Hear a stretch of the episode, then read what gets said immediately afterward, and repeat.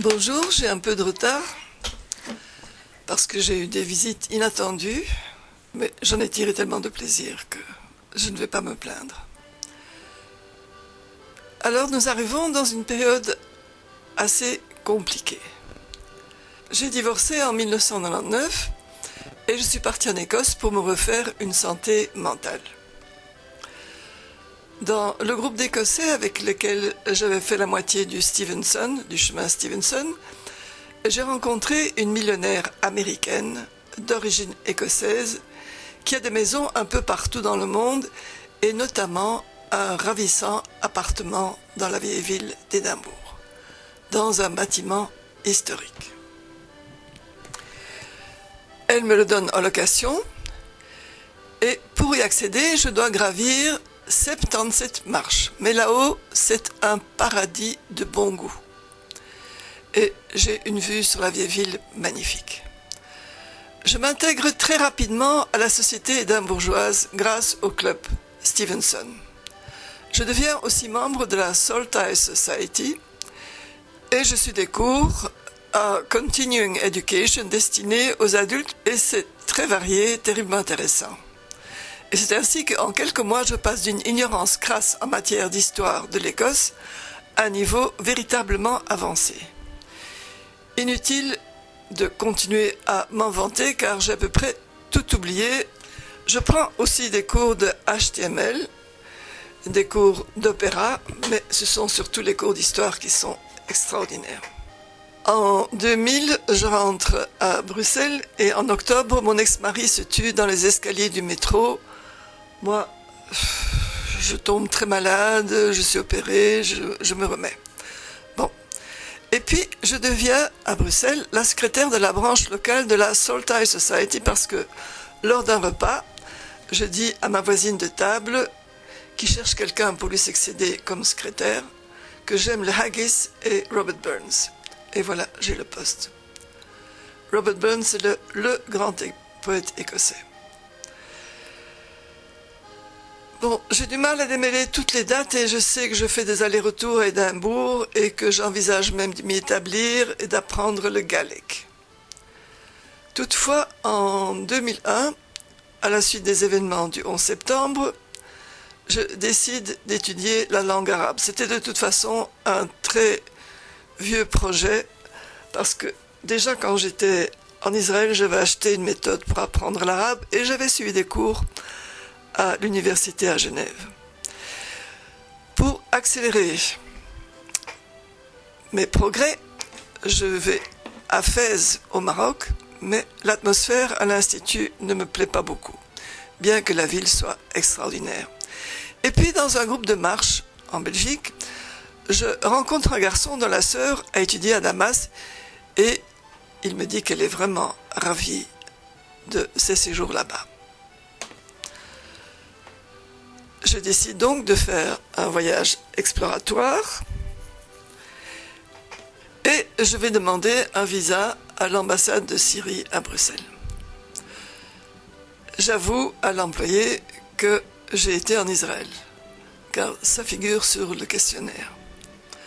Et cela aurait dû m'exclure immédiatement.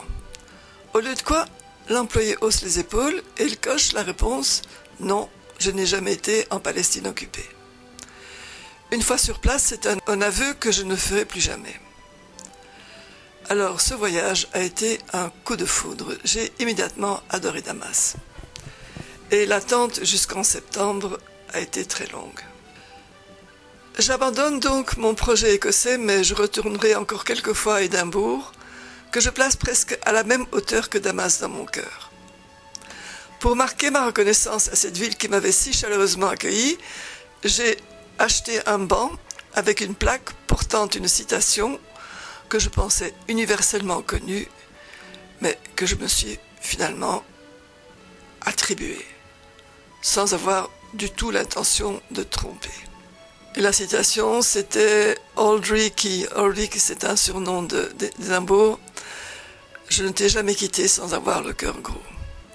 Je relis les textes que j'ai écrits à l'époque et mes souvenirs sont vraiment trop lointains et non, je, ne peux pas vous les raconter ici, mais il faut quand même que je vous parle d'un personnage. C'est William McGonagall.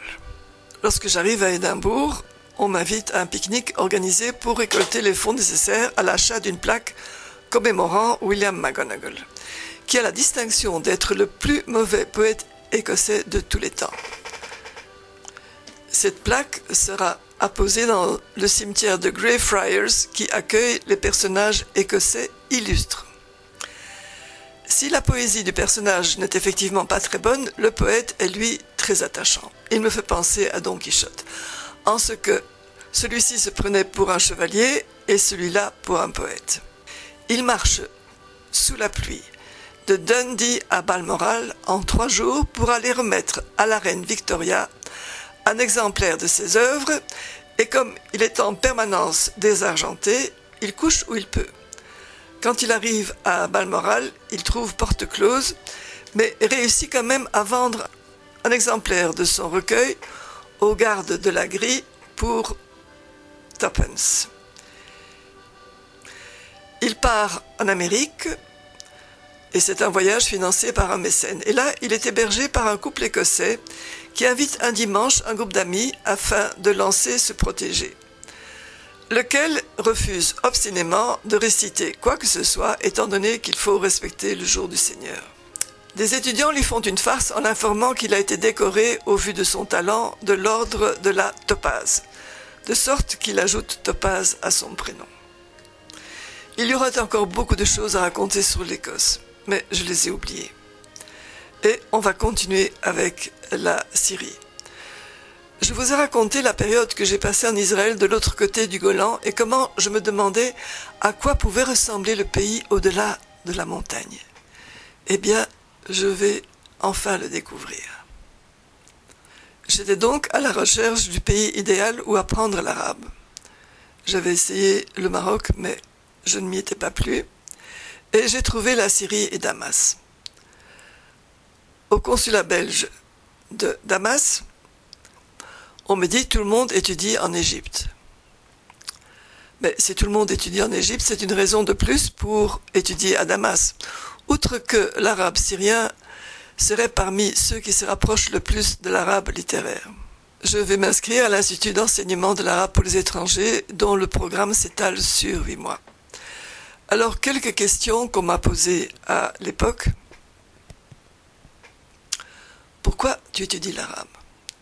Est-ce que tu as de la sympathie pour les Arabes? Réponse oui. Et complément de réponse, cela ne fait de moi ni une terroriste ni une antisémite. D'ailleurs, je rencontrerai beaucoup de Syriens qui me diront S'il te plaît, dis-leur que nous ne sommes pas des terroristes. Ça les chagrinait vraiment.